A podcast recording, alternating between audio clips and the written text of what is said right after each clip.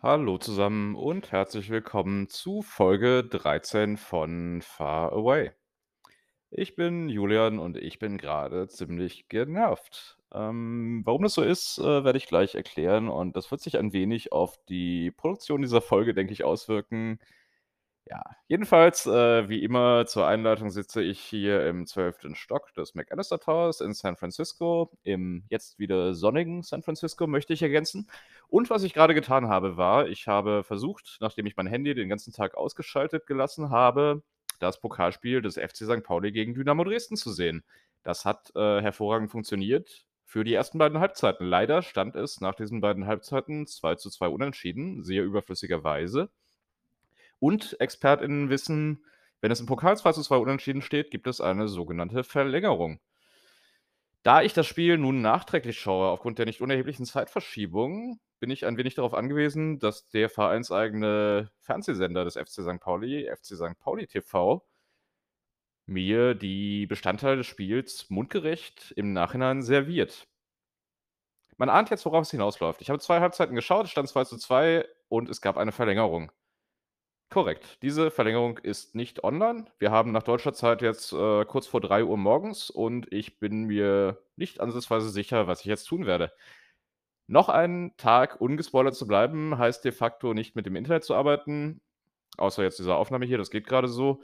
Äh, und natürlich auch nicht aufs Handy zu schauen, denn es haben mir wieder wahnsinnig viele Leute geschrieben. Das ist ja auch sehr nett, dass die Leute an mich denken, aber ich weiß, dass in diesen Nachrichten Spoiler drin sind. Das ist einfach so. Also ich äh, selbst wenn die Leute versuchen, Spoiler zu vermeiden, es sind welche drin. So von wegen, ich will ja nicht spoilern, aber ein Glück, dass du nicht geschaut hast oder so. Ist äh, sehr witzig, ähm, aber äh, ist jetzt gerade sehr ärgerlich. Ähm, ja, deswegen bin ich ein bisschen genervt, das nur einleitend, aber ich habe mich entschieden, trotzdem aufzunehmen, weil ja, ich schaff's einfach auch den Rest der Woche sonst nicht und äh, möchte das ja trotzdem auch machen. Und ja, deswegen hoffe ich, ich klinge nicht zu genervt, aber es kann sein, dass ich ein bisschen kürzer angebunden bin als sonst. Und damit schauen wir mal, was die Woche so gebracht hat, bis auf eine fehlende Verlängerung.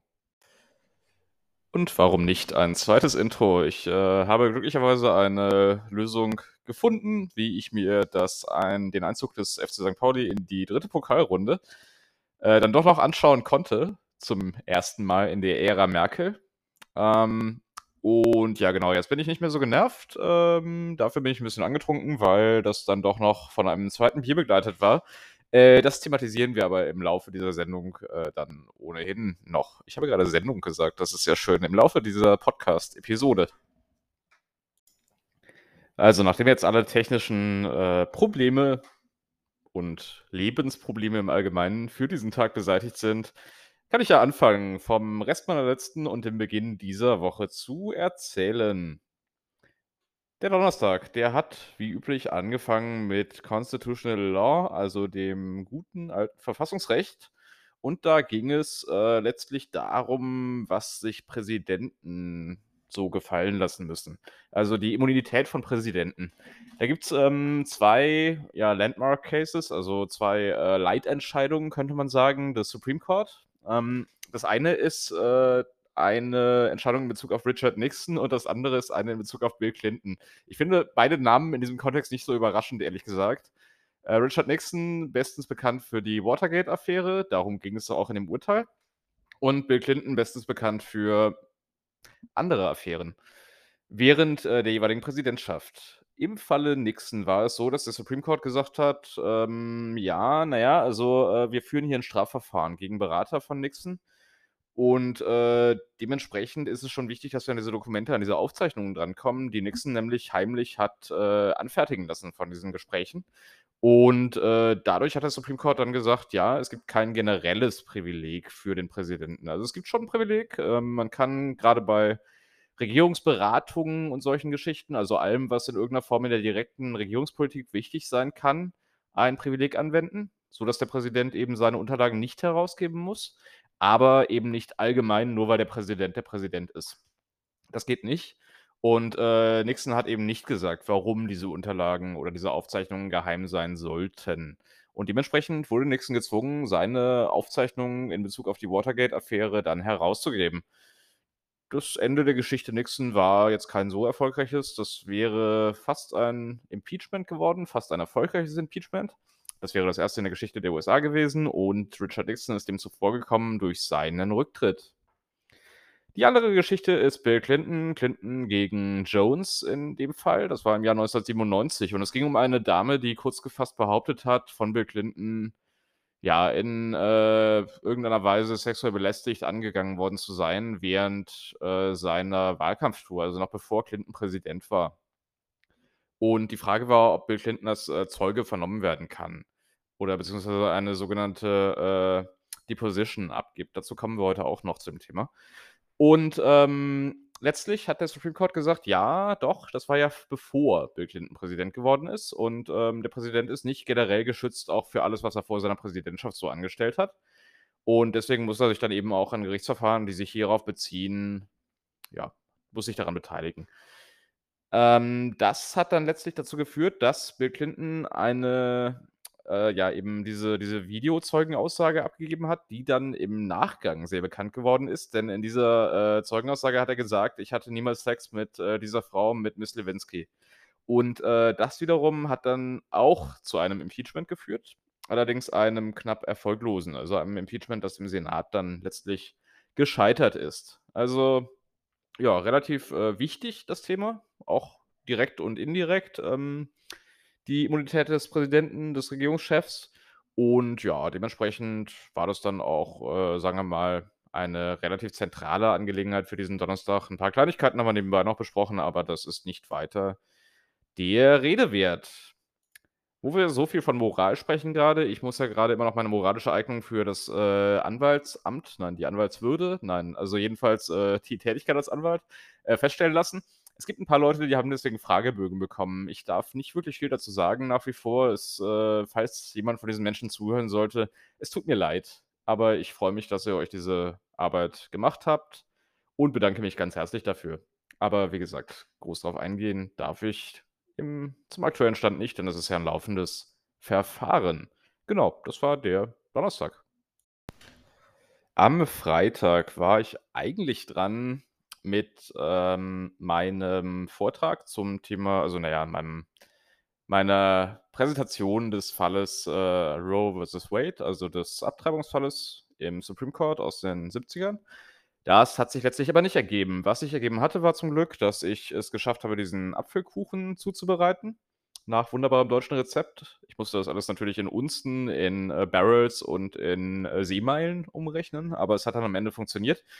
Äh, so ein bisschen problematisch sind die Öfen hier, muss ich dazu sagen. Also, nicht nur, weil die Temperatur natürlich in Fahrenheit angegeben ist, sondern weil die Hitzeverteilung, ja, nicht ganz optimal funktioniert. Also, am Ende war es ein oben sehr heller und unten sehr dunkler Kuchen, aber ich glaube, die Menschen aus meiner Klasse haben das trotzdem sehr ja, vielleicht nicht sehr, aber sie haben es teilweise genossen oder so. Ähm, ja, jedenfalls die Stunde selber oder die die Vorlesung selber hat sich dann ein wenig gezogen, weil sie zumindest laut der verantwortlichen Professorin, so reich an Material war. Und, äh, dementsprechend bin ich dann leider nicht zum Zuge gekommen, was mich tatsächlich ein wenig, äh, ärgert, denn das führt dazu, dass ich jetzt in dieser Woche, also quasi in der vom letzten Freitag aus kommenden Woche, doppelt am Zuge bin. Also sowohl mit der Präsentation zu, äh, rechtlichen Dingen in Deutschland, als auch eben mit dieser Fallpräsentation.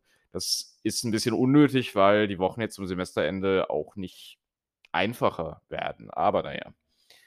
Dann gab es noch ein bisschen Legal Research und Writing und ja, da haben wir ein bisschen gesprochen über das jetzt anstehende letzte, äh, Schreibprojekt.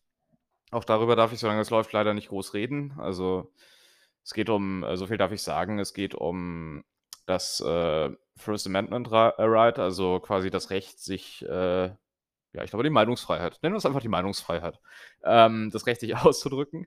Und, äh, ja, 'n Fall aus dem Bereich ist das. Äh, es ist 'ne Berufungsschrift. Ich ja, freue mich 'n bisschen drauf, muss ich sagen. Ist mal was anderes. Und das werde ich jetzt in den nächsten 2 Wochen dann eben oder 3 Wochen dann eben fertigstellen. Genau, dann gab es am Freitag eine Happy Hour. Ich bin ein großer Fan der Happy Hour, ähm, und zwar von der Tech Law Association, also den Menschen, die sich für Technik und Recht und, äh, alkoholische Getränke interessieren hier. Denn, äh, um Technik und Recht ging es eigentlich nur so die ersten 10 Minuten, würde ich sagen, und dann hat sich das im Prinzip in allgemeinen Smalltalk verlagert. Äh, Getränke waren gut, äh, exzellentes Bier. Ich bin ja großer Fan des Anchor, äh, Steam Brew Äh, egal, da werde ich auch noch an anderer Stelle drüber sprechen können vielleicht heute. Und, ähm, ja, das gab 'n paar nette Gespräche und waren ganz ganz nette 2 Stunden, würde ich sagen. Danach war ich nämlich aber auch im Zeitgeist verabredet. Das Zeitgeist ist ein äh, ein Etablissement im Mission District, glaube ich. Und dort gibt es diverse deutsche Biersorten, unter anderem etwa Reisdorf vom Fass. Und das aber jeweils so in Standardgrößen. Also, ich glaube, es gibt das 0,5er als Maßkrug und als Pitcher. Ähm, ich habe mich nicht ganz getraut, Reisdorf Kölsch, äh, aus dem Maßkrug zu trinken, aber na ja. Ne, ähm, hatte mich jemand gefragt aus meiner Civ Pro Klasse, der eben auch in Berlin studiert hat 'ne Zeit lang und ich bin sehr gerne auf dieses auf diese Idee eingegangen, da mal hinzugehen und mal 'n bisschen Deutsch zu sprechen, denn sonst mache ich das ja nur hier in diesem Podcast. Und, äh, ja, dementsprechend auch das ein ganz netter Teil des Abends. Danach bin ich noch weiter, ähm, gegangen in Richtung Marina District, ähm, wo es dann noch eine kleine Bar-Tour, würde ich sagen, gab. Also, nicht so super lange, aber schon lange genug, um mir Sorgen um den hinreichenden Schlaf zu machen. Aber auch das ist ein Thema für gleich. Aber bevor wir zu so profanen Dingen wie dem Wochenende kommen, gibt es natürlich noch das allseits beliebte Rechtsthema der Woche.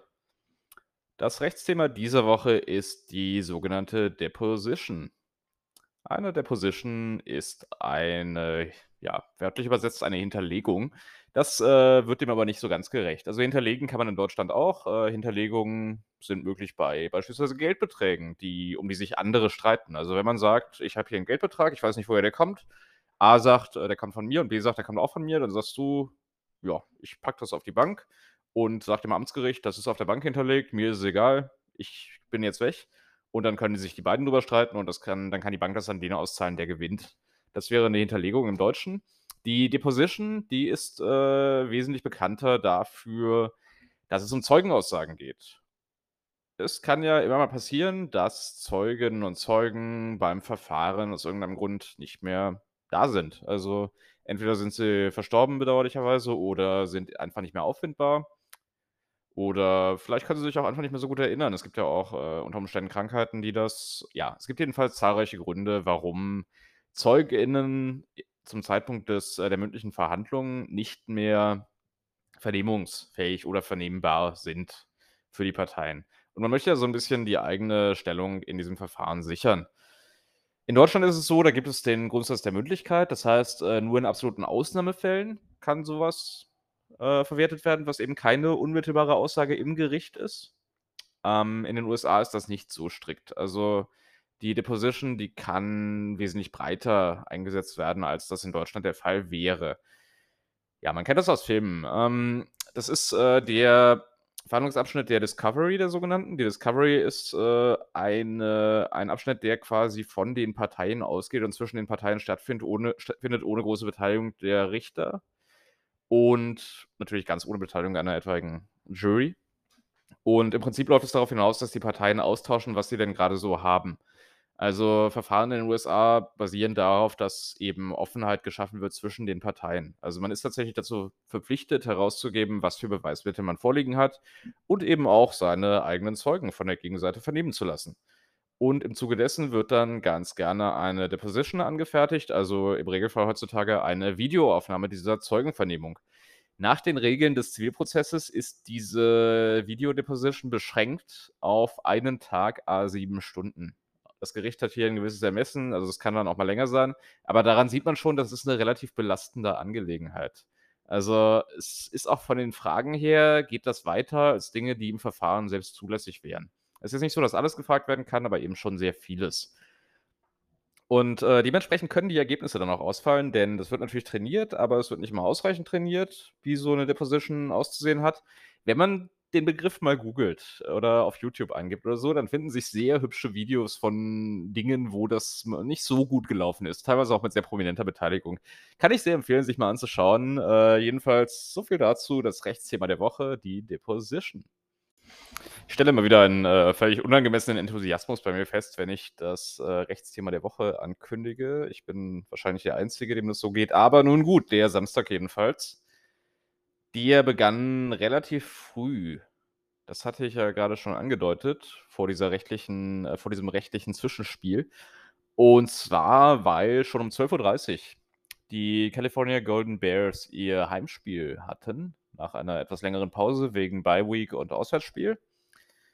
Und das heißt für mich, 12:30 Uhr, äh, dass ich dann eben doch schon so gegen, na ja, aller allerspätestens 10 hier auf jeden Fall los sollte. Ja, das bin ich dann auch und, ähm, bin entsprechend dann doch pünktlich bei noch relativ schönem Wetter in Berkeley gelandet. Wo, äh, ja, die Vorfreude nicht unbedingt so greifbar war. Also, man muss dazu sagen, die, ähm, Golden Bears spielen ja wirklich eine katastrophale Saison. Also, bisher einen Sieg bis zu diesem Samstag. Es ging gegen Oregon State und Oregon State ist nein, Entschuldigung, gegen Oregon gegen Oregon State geht es, äh, diesen Samstag. Es ging nicht gegen Oregon State, sondern es ging gegen Colorado.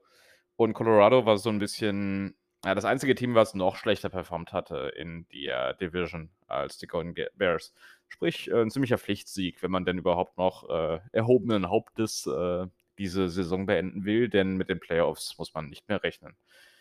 Ja, äh, kurz gesagt, das, äh, ist auch gelungen. Also, relativ souveräner und am Ende auch ziemlich klarer Sieg der Golden Bears und damit auch ein wirklich schöner Nachmittag, der dann in leichtem Nieselregen endete.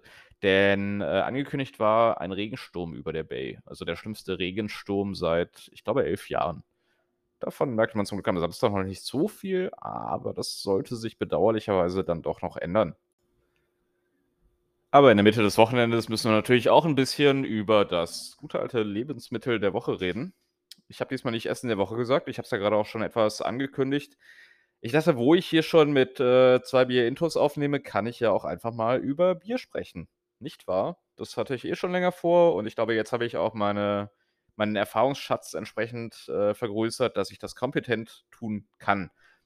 Erst mal zu meinem jetzigen Zustand, ja, ähm, Fußball geschaut und gerade so 'n dramatisches Pokalspiel und insbesondere auch nach der Uni, da dachte ich, dass, äh, ein Bier durchaus angemessen wäre. Dank der Verlängerung wurden es dann tatsächlich auch 2.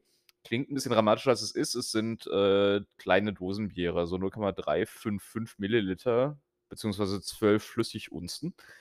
Und, ähm, das ist ein Chocolate Stout von Boatswain. Ähm, das ist die Eigenmarke von Trader Joe's, also dem lokalen Aldi. Äh, klingt jetzt erst mal beeindruckend, ich weiß. Und Chocolate Stout ist ein Dunkelbier, das mit Kakaopulver gebraut wird. Das, äh, klingt jetzt alles sehr, sehr, sehr abstoßend. Das ist mir bewusst. Aber es ist tatsächlich gar nicht so abstoßend. Also, zur allgemeinen Bierlandschaft bei Discountern, um damit zu beginnen, muss man sagen, Trader Joe's hat eine recht breite Auswahl. Relativ viele Eigenmarken, aber auch relativ viele sonstige Marken von mittelmäßig bis Luxus in Anführungsstrichen. Und diese Eigenmarken sind größtenteils relativ untrinkbar. Also, das IPA ist in Ordnung und dieses Chocolate Stout mag ich tatsächlich überraschend gerne. Also, man zahlt, äh, 4 für 'n Sixpack, was in Ordnung ist. Und, äh, es ist eben 'n dunkles Bier, das 'n sehr malzigen und etwas rauchigen Geschmack hat, aber eben auch tatsächlich diese leichte Schokoladennote. Und überraschenderweise passt das gut. Also, es ist so 'ne Bitterschokolade und es fügt sich gut ein. Also, ist so als 'ne Sache, die man mal im Kühlschrank hat oder die man so im Kühlschrank stehen hat und ab und zu mal eins trinkt halt, ist das 'ne ganz gute Entscheidung, äh, so als Alltagsbier in Anführungsstrichen, wenn man denn alltäglich Bier trinken würde. Ähm, ist es nicht unbedingt ideal, dafür ist es zu eigenwillig denke ich. Es ist auch 'n bisschen das Problem mit den meisten IPA, die es hier gibt. Also, Pale Ale generell, nicht nur IPA, ist so der beliebteste Bierstil, würde ich sagen, in Kalifornien oder zumindest hier in der Bay Area. Ähm, ist natürlich immer so 'n bisschen, ne also, die schmecken alle sehr, sehr hopfig, äh, 'n bisschen bitter und das muss man mögen. Also, ich mag das eigentlich ganz gerne, aber ich merke auch immer wieder, nur diesen Stil zu haben, nur dieses Bier zu haben zur Verfügung, ist etwas anstrengend. Bisschen teuer ist es natürlich auch. Also, im äh, hier in dem Delay auf der Straße, also quasi im Späti in der McAllister Street zahlt man so, denke ich mal, 2,50 bis 3 bis 4 für 'ne gute Dose IPA oder sonstiges Pale Ale. Ähm, und in 'ner Bar zahlt man eben durchaus 5 bis 10, 12 je nachdem, wo man ist. Wobei man dazu sagen muss, dass, äh, die Bierpreise in Bars allgemein natürlich sehr stark daran hängen, wo man unterwegs ist. Also, bei 5 fängt's in so normalen Sportsbars an, vielleicht mal 3 in der Happy Hour. Und es geht aber durchaus hoch bis 13, 14 Dollar. Das sind dann auch die Stadionpreise. Also für 10 Dollar gibt es ein Lightbier, ähm, also Bud Light oder irgendwas in der Richtung. Und für 13, 14 Dollar bekommt man was Normales. Ja, das ist so ein bisschen die dritte Kategorie. Die großen Fernsehbiere. Also äh, Budweiser, Miller und ja, noch eins. Also es gibt ein paar. Äh, die sind alle ich finde sie nicht so schlimm, ehrlich gesagt. Sie sind alle ein bisschen wässrig, sie sind nicht toll, aber sie sind nicht untrinkbar. Also, ich weiß, es gibt diese Meinung über amerikanische Biere, dass sie alle ganz furchtbar seien. Das hat auch Gründe, was die Lightbiere angeht, die man größtenteils wirklich nicht sonderlich gut trinken kann, aber so bei den Standardbieren es geht. Es ist nein, es ist keine deutsche Durchschnittsqualität, das gebe ich auch gerne zu, aber es ist, ähm, auch nicht untrinkbar. Also, man kann das machen und ja, man wird nicht unglücklich damit. Also, ich kaufe ganz gerne hier dieses 12er Pack von, äh, Budweiser, äh, für irgendwie 13 Dollar, was halt auch 'n okayer Preis ist. Und ja, dann hat man was, wenn man mal 'n Bier möchte und das stört auch nicht allzu sehr. Also, es fällt halt nicht so sehr auf, ne? Genau, die letzte Kategorie sind natürlich Importbiere. Grade deutsche Biere sind hier recht verbreitet, äh, insbesondere aber auch Stella Artois, also ein belgisches Bier, soweit ich weiß. Es findet sich eigentlich überall. Das ist aber die US-Variante dieses Bieres. Jetzt am Sonntag, wozu wir gleich kommen werden, hatte ich ein Becks, ein importiertes und muss sagen, so wenig ich Becks in Deutschland schätze, so, äh, ja, so eine angenehme Abwechslung war das jetzt ausnahmsweise mal von diesen, äh, US-amerikanischen Geschichten. Also, kurz zusammengefasst, ich mache das vielleicht auch noch mal ausführlicher hinsichtlich einzelner Sorten und Brauereien, denn da gibt es eine Menge zu erzählen, gerade hier in der Gegend. Kurz zusammengefasst, es gibt eine relativ breite Auswahl und es ist eigentlich für jeden was dabei. Also diese Beschwerden darüber, dass man hier nichts trinken könne, die sind ein bisschen überzogen. Es gibt schon vieles, man muss es eben nur finden. So viel zum Lebensmittel der Woche. Das Problem im Aufbau dieser Folge ist, dass die, äh, angeteaserten Themen und die Themen selbst immer so ein bisschen auseinanderfallen, weil ich nicht flexibel genug bin mit meinen Rubriken. Das ist, äh, natürlich eine Katastrophe, aber da müssen wir jetzt durch. Jedenfalls, wie ich vor dem Lebensmittel der Woche erwähnte drohte ja der schlimmste Regensturm seit elf Jahren. Ich glaube, Regensturm ist übrigens kein geläufiges Wort im Deutschen, aber ja, ich äh, benutze es jetzt mal trotzdem. Ich denke, wenn ich das noch 10, 20 Mal erwähnt habe, ist Regensturm auch äh, als Wort anerkannt. Und ja, so viel kann man sagen zum Sonntag. Diese These stimmte. Ich hatte mich selbst eingeladen bei einem Freund, der quasi nur bergauf wohnt, 20 Minuten entfernt von hier zu Fuß. Und, äh, hat er gesagt: „Na ich bringe Bier mit. Komm, wir gucken St. Pauli gegen Hansa Rostock.“ Denn das ist ein besonderes Spiel und unsere Bemühungen um einen Fanclub sind leider immer noch nicht ganz erfolgreich gewesen, weil es uns noch am Ort fehlt, wo wir Spiele schauen können. Ja, ähm, der erste Blick nach draußen zeigte, es schüttet. Der zweite Blick nach draußen bestätigte dies. Ich habe versucht, mich mit Regenschirm in der Hand auf den Weg zu machen, habe festgestellt dass das dann eher so in ein äh, Gefecht gegen den Wind ausartet und dass man quasi die Wahl hat, ob äh, die Arme wehtun, weil man versucht, den Regenschirm zu stabilisieren oder ob man nass wird. Ich habe mich dann für Letzteres entschieden, ähm, habe es überlebt und bin pünktlich zum selbst, zur selbstgewählten Anstoßzeit dann auch angekommen. Denn natürlich war das Spiel schon vorbei zu dem Zeitpunkt, aber ich habe mich wie immer nicht spoilern lassen. Und habe mir dann dieses wunderbare 4 zu 0 des weiterhin Tabellenführers FC St. Pauli gegen ja, die weiterhin sehr unterdurchschnittlichen Mannen des FC Hansa Rostock angeschaut und hatte einen sehr angenehmen Nachmittag mit äh, Becks und mit, ich glaube, Doritos äh, Lemon, nee, Lime. Also mit äh, Chips mit Limonengeschmack. Auch sehr interessant. Es sind irgendwie 30 verschiedene Zutaten drin. Niemals die Zutatenliste lesen.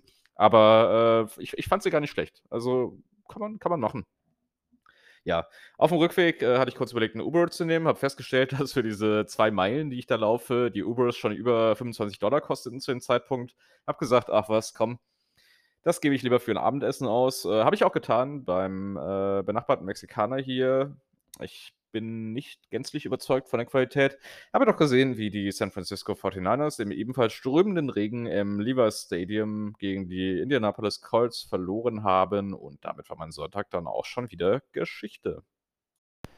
Da nun diese Folge relativ starke ähm, Schwerpunkte setzt bei den Themen Sport und Bier, habe ich gedacht, äh, als Ort der Woche, der jetzt kommt, nehme ich einfach einen Ort, der mit beidem fraglos zu tun hat. also mit Sport und mit Bier, und den ich äh, gerade im letzten Satz des letzten Abschnitts dieses Podcasts bereits erwähnt habe, nämlich das Levi's Stadium.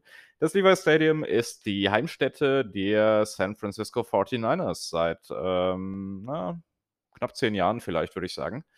Seit äh, die 49ers San Francisco und den Candlestick Park verlassen haben, was, glaube ich, von vielen hier noch sehr bedauert wird, denn der Candlestick Park ist ein relativ legendäres Stadion gewesen, das inzwischen leider auch abgerissen und durch ein Einkaufszentrum ersetzt worden ist. Ähm, ja, jedenfalls jetzt ist es heutzutage ist es das hochmoderne Lever Stadium und das Lever Stadium hat Platz für knapp 70.000 Leute, ist auch wunderbar modern und toll, hat eine super Sicht und alles, hat kein Dach, weil wir in Kalifornien sind und es ja außer am Sonntag nie regnet. Und ähm, ja, ist leider aber nicht in San Francisco, sondern in Santa Clara. Santa Clara ist ein Ort im Santa Clara County. Sehr überraschend, nicht wahr? Es ist äh, eine relativ große Stadt. Es ist eine der Orte, wo ich mich äh, auch ursprünglich beworben hatte, glaube ich, auf einen Studienplatz, nämlich bei der University of Santa Clara, die gerade in so Medien und technischen Geschichten, die mich ja reizen und in denen ich ja auch tätig bin, einen recht guten Ruf hat. Also fast wäre ich sehr nah in Santa Clara gelandet. Und äh, das ist so ein bisschen die Hauptstadt des äh, Silicon Valley. Dementsprechend auch diese Fokussierung auf technische Themen natürlich, was das Universitäre angeht.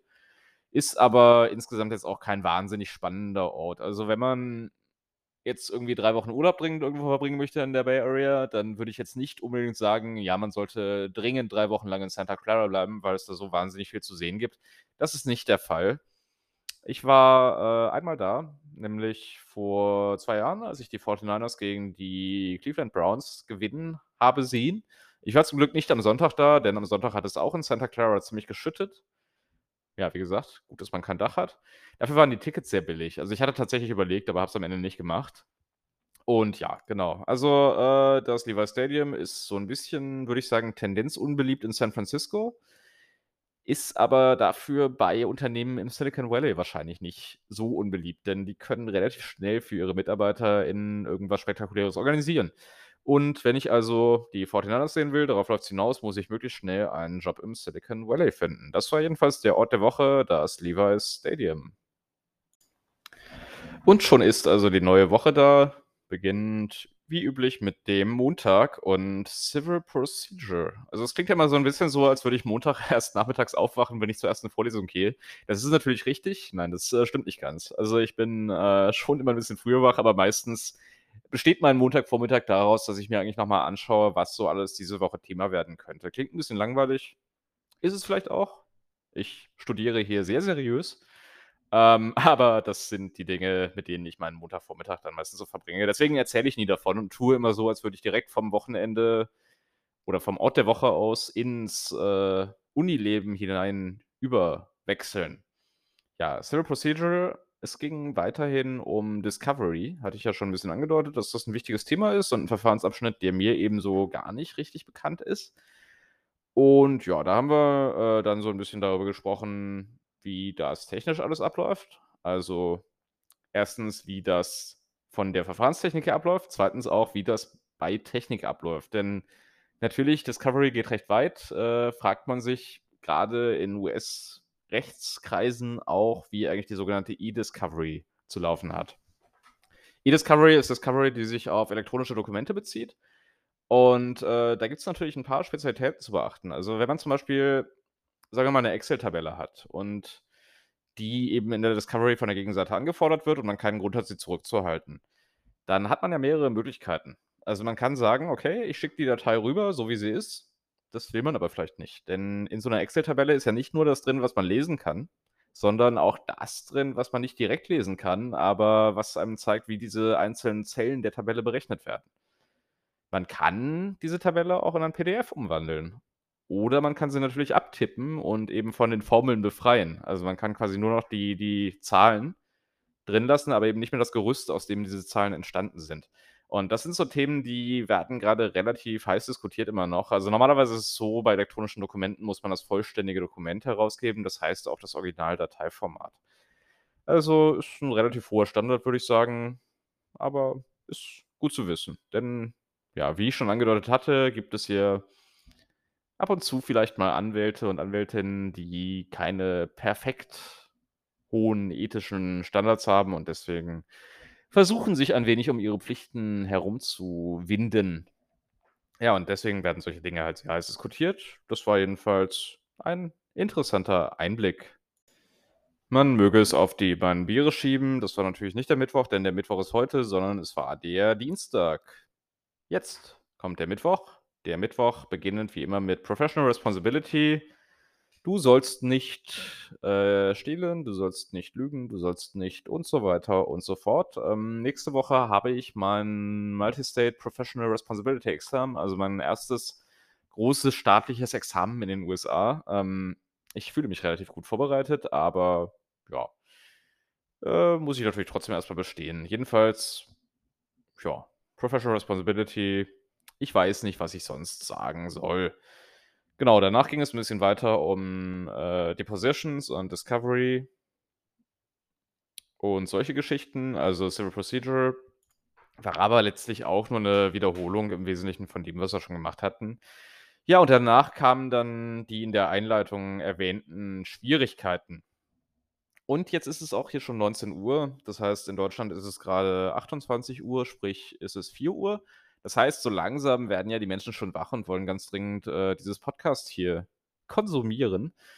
Und äh, deswegen werde ich mich jetzt also kurz fassen und stelle begeistert fest, dass ich deutlich unter 40 Minuten geblieben bin diesmal, dank meiner leichten Genervtheit erst und meiner leichten Angeheitertheit später. Äh, ja, jedenfalls ähm, war es eine Woche, sagen wir mal, in der schon das eine oder andere passiert ist. Nächste Woche wird wesentlich mehr los sein. Das äh, weiß ich jetzt schon. Also Halloween kommt unter anderem, mein MPRE kommt. Dann muss ich ja die beiden Vorträge halten am Freitag. Dann haben wir noch ein Heimspiel der Golden Bears. Dann gibt es bestimmt auch noch ein St. Pauli-Spiel. Und ja, es ist einfach wahnsinnig viel los. Also äh, immer wieder was zu erzählen. Und genau das werde ich dann wahrscheinlich auch tun. Bis dahin wünsche ich euch allen eine wunderbare Woche oder auch mehrere wunderbare Wochen, je nachdem, wie viele ihr gerade so braucht. Und würde sagen, wir hören voneinander.